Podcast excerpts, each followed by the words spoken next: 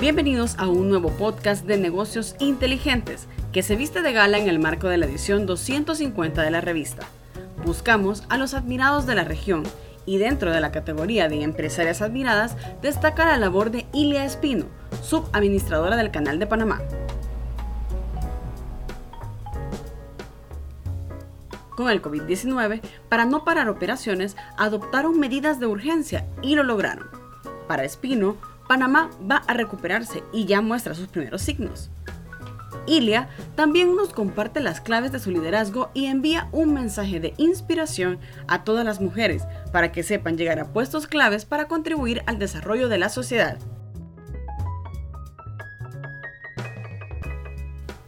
En esta ocasión los acompañará Claudia Contreras, editora digital de Estrategia y Negocios.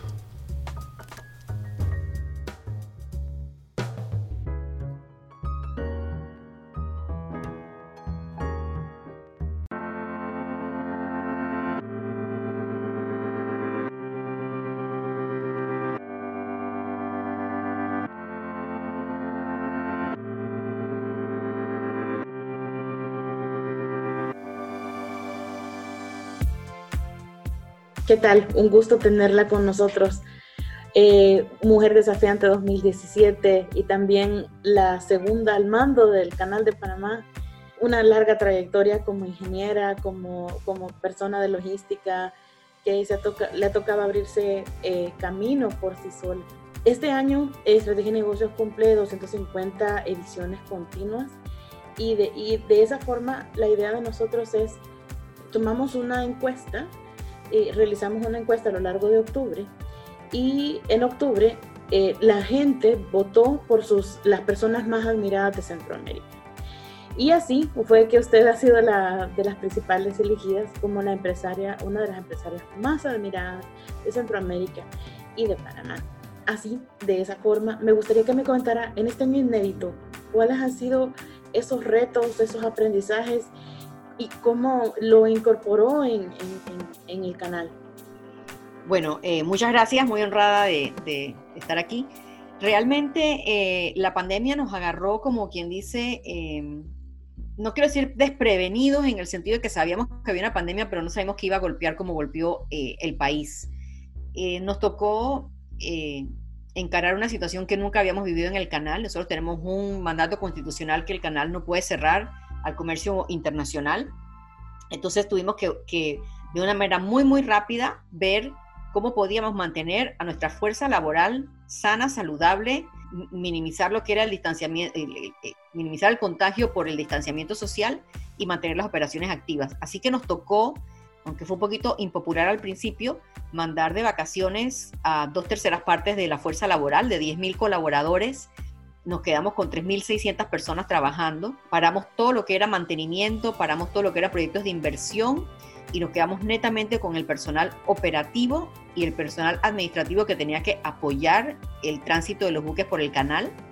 Eh, eventualmente llegamos a tener como unos 5.000 colaboradores trabajando por varios meses y luego eh, nos tocó adecuar más de 800 instalaciones dentro de la institución para poder regresar a todas esas más de 5.000 personas que estaban trabajando fuera eh, y reanudar lo que eran mantenimientos y, pues la vida normal. Así que el 8 de junio reincorporamos al resto de la fuerza laboral. Eh, desde el 24 de marzo habíamos iniciado lo que era parar los proyectos que no eran críticos para la operación. Y, y bueno, fue un aprendizaje, tuvimos y creamos un centro de manejo de crisis donde identificamos las personas que estaban enfermas, habilitamos vehículos para poder llevar a las personas que estaban en la operación, creamos unos horarios eh, diferentes donde un grupo de personas trabajaba por, siete días consecutivos, 12 horas, luego se iba a descansar siete días consecutivos para tener ese intercambio de personas y, y no tener contaminación y contagio cruzado. Al día de hoy hemos tenido más de 500 casos en el canal de Panamá de contagio por COVID de los cuales activos nada más hay 60, gracias a Dios, hemos visto los casos disminuir y sí, lastimosamente tuvimos 10 fatalidades. Pero dentro de todo, pues pudimos mantener el canal operando a las personas seguras y tuvimos también la bendición de poder apoyar a los cruceros Sandam y Rotterdam en hacer un tránsito por el canal de Panamá, aunque en Sudamérica le habían cerrado las puertas los, puertos, los distintos puertos, porque tenían personas contagiadas con COVID, así con ingenio y creatividad de algunos colaboradores del canal y algunos prácticos que se pusieron voluntarios para hacer el tránsito, hicimos algo muy inusual, que no es como transitamos los buques normalmente, y podemos apoyar en esa, en esa acción humanitaria. Aprendimos a, superar retos y adaptarnos a la situación y, bueno, más de mil colaboradores del canal se acogieron a lo que es teletrabajo, que nunca habíamos trabajado de esa manera, pero identificamos los roles que, podían hacer eso y todavía nos mantenemos en, esa, en, esa versión de teletrabajo para las personas administrativas que pueden hacerlo. Y una dicha y también uno trabaja más en esta modalidad. Bastante más, porque no tiene esa separación, ¿no? Casa-oficina. ¿Qué lecciones le deja este año en términos de liderazgo, en términos de saber hablarle a, digo, generar confianza, también ser cercana a pesar de la distancia? Bueno, gracias a Dios, herramientas como esta, como el Zoom, como Teams, eh, uno puede mantenerse en contacto con las personas. El WhatsApp nos ayudó mucho. Para nosotros fue muy importante hacer eh, videos comunicacionales, eh, mucha información de la pandemia, mucha información de cómo eh, manejarla, de todas las medidas de seguridad. Así que había que tener una presencia no solo en redes, sino personalmente. durante este periodo muy difícil yo he ido a las distintas oficinas del canal, sobre todo a las oficinas de campo, a, pues, a ver cómo está la gente, a recibir el, el feedback Tuvimos que hacer toma de temperatura en, todas las instalaciones. También eso fue un personal que contratamos para eso. Ahora estamos reemplazando por algún equipo. Pero sí es importante tener algún tipo de presencia física eh, para las personas que no pueden teletrabajar y, pues escuchar sus sentimientos. También tuvimos un programa eh, de apoyo emocional virtual para los colaboradores del canal. Creamos eh, la disponibilidad de transporte público para esos colaboradores que no usaran el transporte público común, sino nada más del canal de Panamá donde teníamos los distanciamientos y eso para facilitarles el acceso a venir a trabajar. Así que el, liderazgo se, se, se, ha demostrado en, en, empatía, en estar presente y en, en, tener políticas de comunicación que apoye al trabajador para sus dudas. Interesante lo que menciona de, de tener, digamos, transparencia en la información, porque eso lo hemos visto en el año, que las empresas que más han dado transparencia, confianza, cercanía de esa forma, también la gente de alguna forma está más, más contenta, más fuerte para preparar los vaivenes de este año. Panamá en particular, lamentablemente, ha sido muy afectado por el COVID. Encima es una cepa que, es bastante agresiva en, en, Panamá, sobre todo.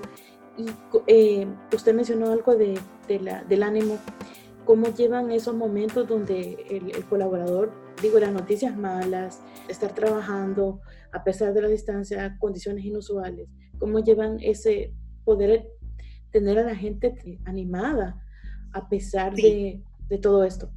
Siempre nos hemos caracterizado por superar retos, entonces, eh, y es lo que decimos a las personas, o sea, el, canal de Panamá fue muy golpeado porque somos un hub eh, aéreo y marítimo, la mayor parte de la contaminación vino eh, no, por, por los, no por el hub marítimo. Nosotros tenemos una política de mucha seguridad eh, de salud en el tránsito de los buques permanentemente, o sea que eso funcionó. Pero sí, Panamá ha sido muy golpeado por ser un lugar de, de transbordo, mucho transbordo. Es importante que, recordemos los retos que hemos pasado a través de nuestra historia. Eh, la transferencia del canal de Panamá, de Estados Unidos a Panamá, fue una lucha generacional la ampliación del canal fue un proyecto muy grande. Entonces, esas buenas historias de retos que hemos superado nos ayudan a enmarcar este reto en que los hemos superado y que la unión es lo que nos va a mantener capaces de superar los retos. Así que eso es muy importante. Ofrecer eh, información, apoyo emocional, documentación de cómo mantenerte y tener todas las medidas de protección y seguridad o sea, nosotros hicimos una implementación muy importante de todo lo que era el equipo de seguridad, las mascarillas, el alcoholado, la desinfección de equipo flotante, equipo rodante, de las lanchas. Así que para nosotros fue muy importante que el colaborador sintiera que la empresa estaba apoyándolos y viendo por su bienestar. Y, si el colaborador está bien emocionalmente y de salud, pues podemos superar los retos y, y salir para adelante. Lo más difícil es que esta parte de la vida todavía no termina. Es decir, las medidas de seguridad están extremadamente altas. todo el tema de desinfección sigue siendo alto, 2021 se ve igual y de alguna forma, ¿cómo cree que la gente, eh, especialmente en el canal de Panamá, está, digamos, consciente o cómo percibe usted que también incluso los panameños están adaptándose a esta normalidad que a, todos nos cuesta porque... Sí, definitivamente que la gente se ha adaptado muy bien. Al principio tú lo veas en los casos, o sea, eh, la gente eh, molesta por usar la mascarilla, eh, hacíamos muchas inspecciones de seguridad para asegurarse que la gente estuviera siguiendo con las medidas y, y, tú lo ves en la curva de aprendizaje, ¿no? Todo es cuestión de adaptarse y acostumbrarse. Entonces al principio había que estar como muy encima es por tu salud, que es por tu bien. Sabemos que no es cómodo, pero por ejemplo en Panamá tenemos el uso mandatorio de mascarillas todo el tiempo. Así que no es nada más el canal, es el país entero y pues nos estamos adaptando a esto. Nosotros tuvimos una, eh, un confinamiento bien fuerte donde teníamos días que salían nada más las mujeres, días que nada más salían los hombres, eh, dos horas o tres horas al día por cédula. Entonces pienso que nos fuimos de unas medidas bastante eh, restrictivas que cuando te van dando un poquito de, libertad, pues sientes que, ese peso se te está liberando. Pienso que el reto ahora es que la gente entienda que el coronavirus no se ha ido, está con nosotros y no podemos bajar la guardia. Tenemos que seguir cuidándonos y protegiéndonos. Algo que es muy importante también es que la persona sea una, tenga un reflejo de que está en mi eh, capacidad protegerme y proteger a los a las personas alrededor mío, porque si yo me cuido, estoy cuidando a los demás. Y si estamos todos bien, hay progreso, hay salud y podemos liberar medidas para que la economía trate de volver a resurgir. Así que es muy importante la conciencia a nivel individual de que todos hacemos patria, de que todos podemos hacer la diferencia. Y, no es una responsabilidad de una empresa ni de un gobierno, eh, sino de cada individuo de apoyar, porque esto es por el bienestar común.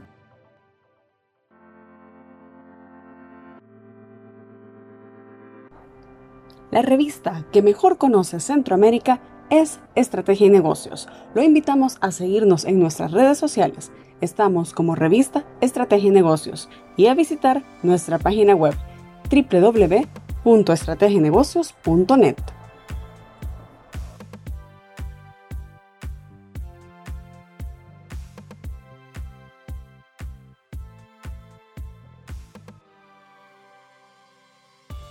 Ilia, ¿en algún momento usted sintió eh, de todos los, recordando la historia de, como mujer desafiante, usted ha pasado por muchas luchas, lo dijo al principio de todo esto, incluso como el canal de Panamá, un montón de luchas. De alguna forma se asemeja de todos los retos que ha superado. Este año sería el más difícil de su carrera o, digamos hubo momentos peores. ¿Y cómo eh, siente que tuvo esa preparación para, para enfrentar este año tan difícil para la humanidad? Eh, yo diría que, que a título personal, a lo mejor no a título de país, de país estamos en, en, una situación muy difícil, pero a título personal, sí, yo sí he tenido tres situaciones, digamos, difíciles en mi vida. Una fue em, la paralización de las obras de la ampliación en febrero del 14.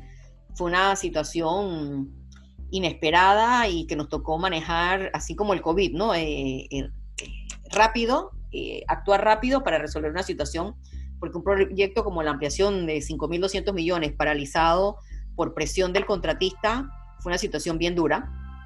Puedo decir que ese fue yo creo que el momento más difícil del proyecto de ampliación para mí, a título personal. El segundo problema eh, del proyecto fue cuando tuvimos unas filtraciones en una de las pruebas, porque eh, con la vida hoy de los medios, pues eso salió por todos lados y la gente entonces creó una desconfianza en, en el público de que si este proyecto estaba bien hecho, estaba mal hecho y cuál era el problema. Así que nos tocó mitigar ese, ese riesgo y bueno, se resolvió. Y eh, el otro riesgo, el, otro experiencia fuerte en mi vida fue cuando a mi hijo y a mi esposo le diagnosticaron con cáncer en el 2010. Y fue mi hijo en septiembre y mi esposo en diciembre y fue un año muy difícil. Yo estaba en plena ampliación y, pues me fui del proyecto por un año a, atender a acompañar a mi hijo y a mi esposo a Nueva York para el tratamiento. O sea que ese fue un año bien, bien difícil de, a título ya de personal de mi vida y obviamente impactó mi, mi vida laboral. Pero gracias a Dios al, compañerismo en el canal, a la comprensión de mis jefes, al buen equipo de trabajo que yo tenía en la institución, pues eh, superé ese reto y tanto así que después quedé promovida a manejar, el, a dirigir el proyecto. En ese momento yo estaba eh, en un área del proyecto, pero no estaba dirigiéndolo. Así que eh, el hecho de que pude superar ese reto a título personal cuando me llegó la paralización de las obras y las filtraciones, ya no fue tan traumático porque había pasado por una experiencia personal muy fuerte a nivel familiar. Una lucha muy que no muchas personas pueden soportar una, una carga así difícil. Sí. Yo decía, Dios me preparó. Gracias a Dios. Si yo paso el reto de mi esposo y mi hijo, Dios me preparó para los retos que vinieran más adelante en mi carrera profesional. Y justamente eso, cómo, después de este año y de todas las decisiones tomadas, ¿cómo se visualiza 2021? ¿Cómo cree que a mediano plazo eh, Panamá, eh, el Hub de las Américas, eh, va a recuperarse? y, el papel importante que juega toda la operación del Canal de Panamá en este ecuación. Definitivamente Panamá va a recuperarse, lo, hemos hecho anteriormente, gracias a Dios ya eh, lo que es Copa, que es pues nuestro eslabón de, de logístico, está operando nuevamente, ya están los vuelos de nuevo activados, definitivamente que eso nos trae un reto porque es un punto de transbordo y hay que estar muy al tanto de que no haya una, otro pico alto de infección, que es probable que suceda porque está sucediendo a nivel mundial. Entonces tenemos que seguir resguardando eso, pero sí hemos tenido ya esa recuperación de que hemos abierto, hemos, podido abrir el aeropuerto nuevamente, tenemos vuelos. Eh, el canal sorpresivamente en octubre está teniendo un, nivel de tránsito de buques altísimo, eh, que nos ha dejado un poquito sorprendidos de una buena manera, porque bueno, la economía mundial obviamente ha tenido algún repunte. Ahora, definitivamente que lo que es alimentos y consumo de ciertas cosas va a seguir siempre a pesar de la pandemia, pero hemos tenido unos arribos altísimos y bueno, estamos adaptándonos de, de haber bajado de 36 buques diarios a 25 durante lo fuerte de la pandemia que fue entre mayo, junio y julio, y ahora estamos de vuelta en 36 buques diarios. Así que bueno, adaptándonos para no dejar de ver las medidas de mitigación para no tener una reflexión de la, de la fuerza laboral eh, en esperas de que venga la vacuna. Otra área que también estamos enfocando, eh, nosotros tenemos ahora mismo los centros de visitantes cerrados, porque esa parte de la economía no ha abierto. Sí hemos tenido una disminución de todo lo que es el tránsito de cruceros por el canal de Panamá, es, ese es un segmento importante del canal y de la economía nacional, porque muchos cruceros paraban en puerto y tenían sus giras. Así que eh, yo veo que como país nos estamos enfocando mucho en reactivar la, el turismo interno nacional mientras podemos aumentar el turismo internacional. Eh, pero pienso que esas son áreas importantes. Tenemos obras grandes que, como el metro y, el puente sobre el Pacífico, que son proyectos que también pues se están reactivando y son una fuente de generación de empleo, que lo más importante ahora es esa generación de empleo en una economía golpeada. Y eh, hemos visto que han surtido em, muchísimos emprendimientos de las personas que, que pues han sido impactadas económicamente por, por, pérdida de trabajo o por suspensión temporal. Así que eh, pienso que con esa, esa característica de, de superar los retos saldremos adelante como país y como canal. Buenísimo. Eh, ¿Cuál es la agenda que cree que ya cambió, no solo en Panamá, sino en cómo operan las compañías, cómo operan eh, los barcos, cómo opera eh, todo el sector logístico? ¿Qué, ¿Qué, temas ya cambiaron y cree que se van a quedar en la forma de hacer negocios? Bueno, yo pienso que el cambio más importante que estamos teniendo es que la digitalización o el manejo electrónico ha, ha se ha acelerado de una manera eh, significativa y rápida. Eh, todas estas plataformas que han salido ahora para poder tener teleconferencias, pienso que lo que eran los viajes de negocios eh, no van a ser tan frecuentes, van a cambiar. ahora tenemos una inmediatez que antes a lo mejor no la veíamos en la facilidad de reunirse, aunque te voy a decir que hay algunas reuniones que hemos tenido que tener presenciales porque hay cosas que requieren de ese contacto personal eh, que bien si mantenemos el distanciamiento y todo, es diferente estar sentados juntos físicamente en un lugar para las decisiones, digamos, más críticas o más importantes. Así que eso no va a desaparecer, pero pienso que ese tiempo que invertíamos en movilizarnos para reuniones a otros países o para reuniones de aquí en el canal del Atlántico al Pacífico, eh, nos va a aumentar la productividad en cierta área porque ya no hay que tener ese desplazamiento. El teletrabajo pienso que a algunas personas le puede ayudar la calidad de vida, a esas personas que se pasaban dos o tres horas en un tráfico para llegar a su lugar de trabajo, que tengan la facilidad de trabajar de casa, eh, le mejora la calidad de vida, le quita presión. Así que pienso que mucha plataforma digital va se va a catapultar de, de, esta situación y creo que para, para beneficio de, de todos. Eh, ese es el cambio más radical que yo veo y como te digo, eh, la movilización de mercancía vía marítima la vemos fuerte todavía. También tuvimos, eh, por ejemplo, DHL, fue un segmento que no, no paró en Panamá. O sea que la globalización no creo que va a desaparecer, puede que haya alguna reubicación de algunos centros y a lo mejor una diversificación de centros de producción a raíz pues, de, lo que pasó en China, pero eh, va a seguir una globalización mundial porque no todo el mundo se puede reubicar a todos los lados y definitivamente hay economías de escalas que se adquieren. Pero pienso que es el momento de aprovechar las oportunidades que se nos han presentado con la pandemia y ver donde podemos eh, buscar nuevas actividades y nuevos negocios para, para suplir lo que se haya perdido en algunas otras áreas. Eh, lo que es el, los restaurantes, el delivery es una cosa a otro nivel, eh, pero van a seguir los restaurantes, pero ahora tienes a una línea adicional que es el delivery, digamos. Así que yo sí pienso que, que lo que pierdo en un lado lo voy a ganar en otro y pues esto nos ha obligado a, a tener un mayor nivel de creatividad y de innovación para superar este reto. Y a nivel de habilidades de ejecutivos, eh, ¿cree que estamos, vamos a ver una nueva generación? Porque, ah, digamos, a usted le tocó hacer esa bisagra entre la gran experiencia que traía y de pronto este boom digital que tuvo que adoptar rápido y vamos a ver una nueva generación, una nueva generación con nuevas habilidades que debe de quedarse de de la vieja esencia de ser un ejecutivo top y que, debe, de que debe de acoplar eh, el, ejecutivo del próximo siglo, de la próxima década?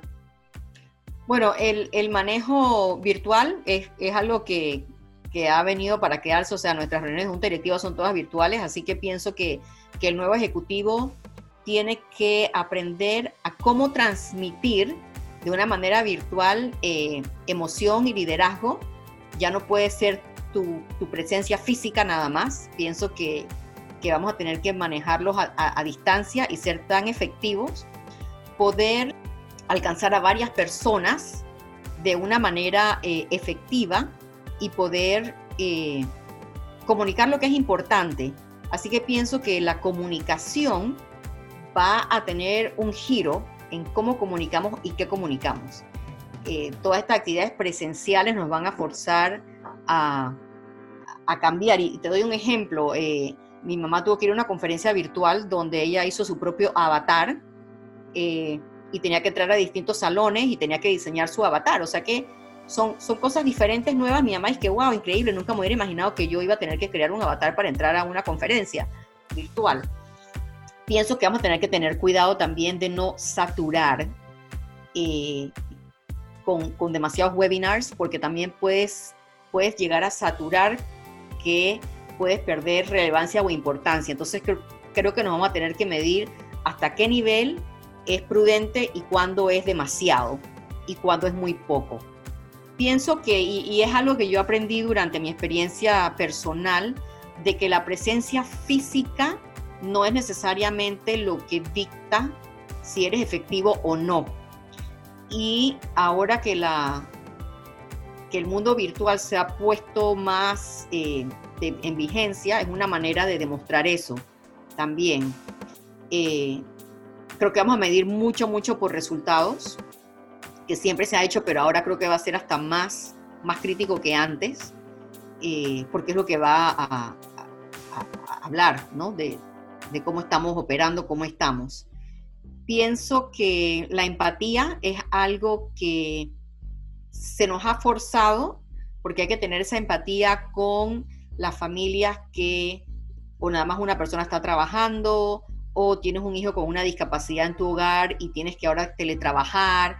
Entonces pienso que también te, nos va a forzar a tener más empatía y más involucramiento con la condición de la persona como ser humano y ya no nada más que desasociar el trabajo de la persona, su vida personal, y vas a tener que tomar más en cuenta eh, qué condición tiene esta persona y cómo le impacta este coronavirus lo que estamos viviendo ahora. Entonces pienso que esa parte también de, una unión eh, es, es, cómico porque no es que vas a estar más unido a tu prójimo porque hay un distanciamiento social, pero empáticamente y de corazón sí tienes que estar más unido con tu prójimo y, saber cómo están tus vecinos y tus amistades y cómo apoyar. También pienso que el apoyo que hemos tenido que dar a esas familias que han sido desafortunadas, todo ese voluntariado que ha crecido a nivel nacional de apoyo económico, de apoyo emocional, cómo eh, han salido muchos innovadores para apoyar en, en, la educación virtual, también es algo que se ha desarrollado, esa, esa ayuda al prójimo que no tiene acceso a ciertas cosas, también pienso que es algo que nos ha salido de esta pandemia. Igualmente, pienso que estamos enfocándonos en qué es lo importante. Hay cosas que a lo mejor antes nos, nos agobiaban y que ahora han perdido relevancia. Así que sí, todo es un balance y pienso que esta pandemia nos, nos ha enseñado a poder eh, identificar cuál es ese balance definitivamente tampoco es la era del micromanagement, esa gente que está encima, sino que es más confianza, ¿no? Así es.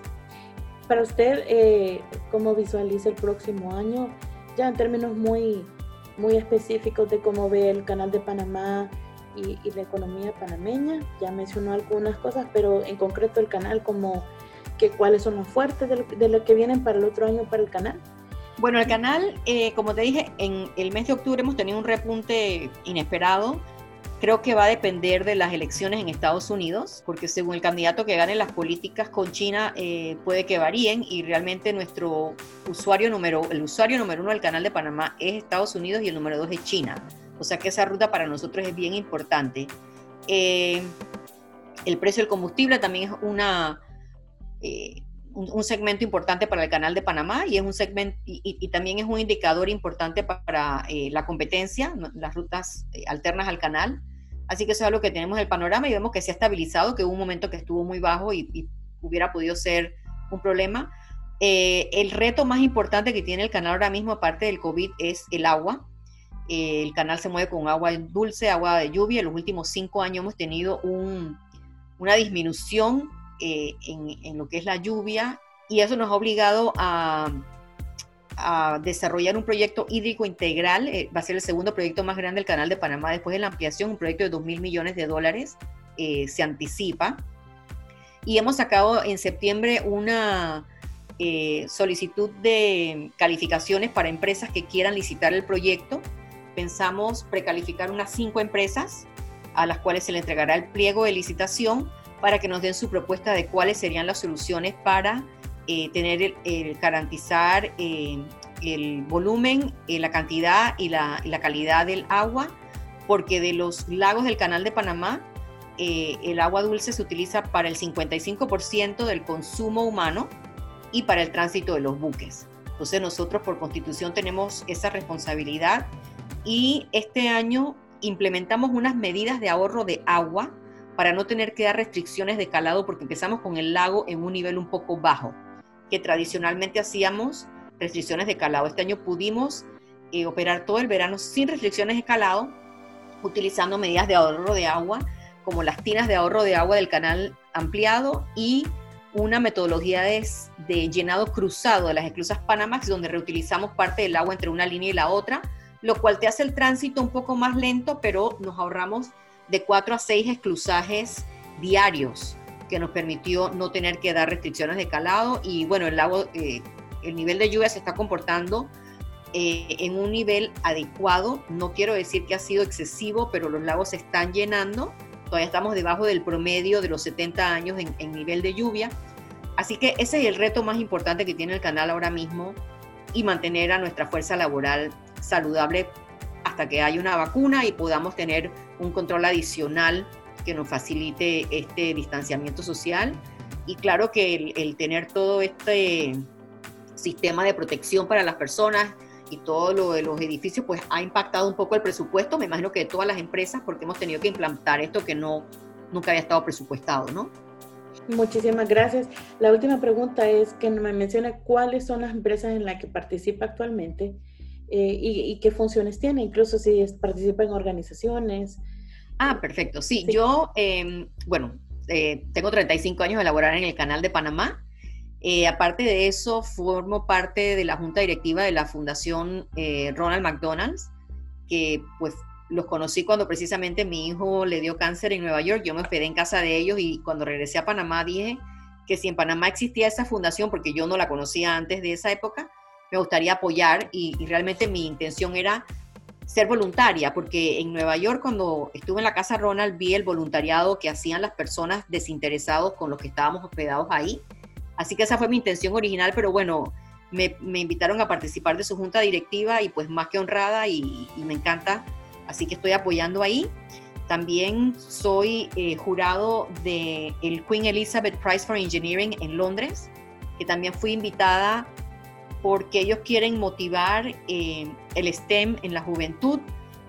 Me pidieron que si podía eh, participar en este, en este grupo y soy parte del International Women's Forum, que es un grupo de mujeres profesionales que su misión es impulsar visibilizar las mujeres en altos cargos para multiplicar, ¿no? Que, las mujeres puedan optar por subir a esas metas y hacer una diferencia. Y eh, Mujeres Directoras Corporativas, que es una asociación panameña, que también está velando por que más mujeres puedan ser miembros de juntas directivas en Panamá. Y hemos apoyado al gobierno y pasaron una ley donde el 30% de las juntas directivas de las empresas reguladas y estatales deben tener ese 30% de mujeres en sus juntas directivas y debe ser un aumento del 10% por año y entonces nosotros eh, tratamos de buscar esas mujeres que tienen las, las calificaciones y pues presentarlas cuando haya opciones de nombrar mujeres. Así que pues esas son las asociaciones en las que yo hoy en día pertenezco.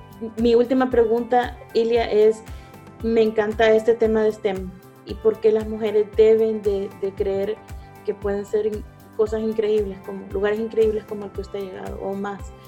Que desde su experiencia, qué escucha en la juventud, en las chicas, en las niñas?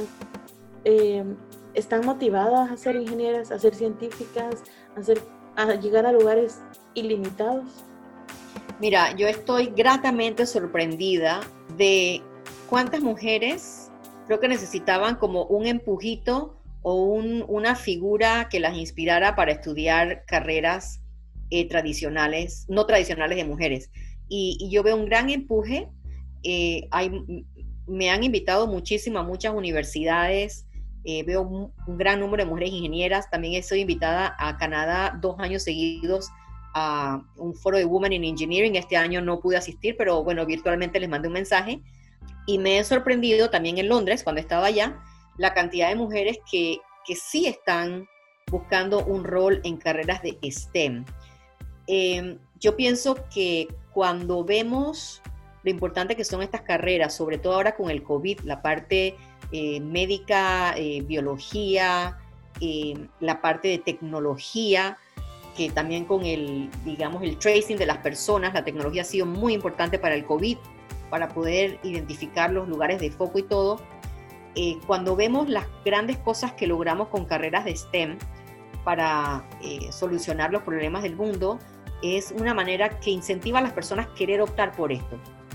Y a medida que tengamos más profesionales, eh, mujeres desarrollándose en el ámbito, entonces eso le crea a la juventud ese yo puedo hacerlo, ese qué bonito es esto.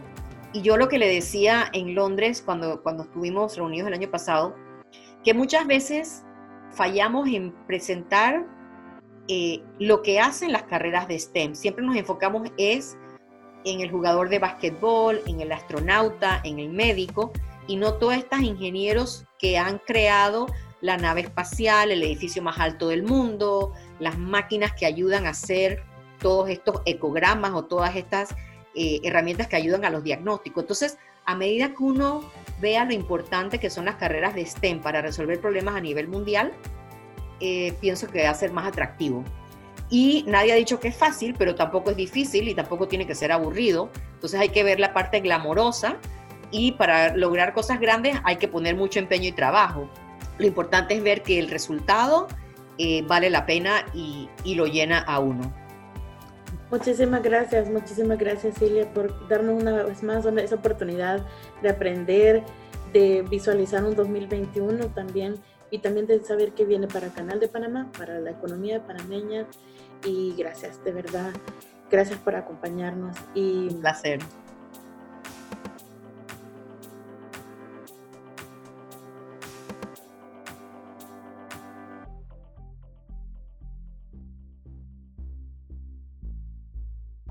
Gracias por acompañarnos en un nuevo episodio de Negocios Inteligentes, el podcast de la revista Estrategia y Negocios. Hasta la próxima.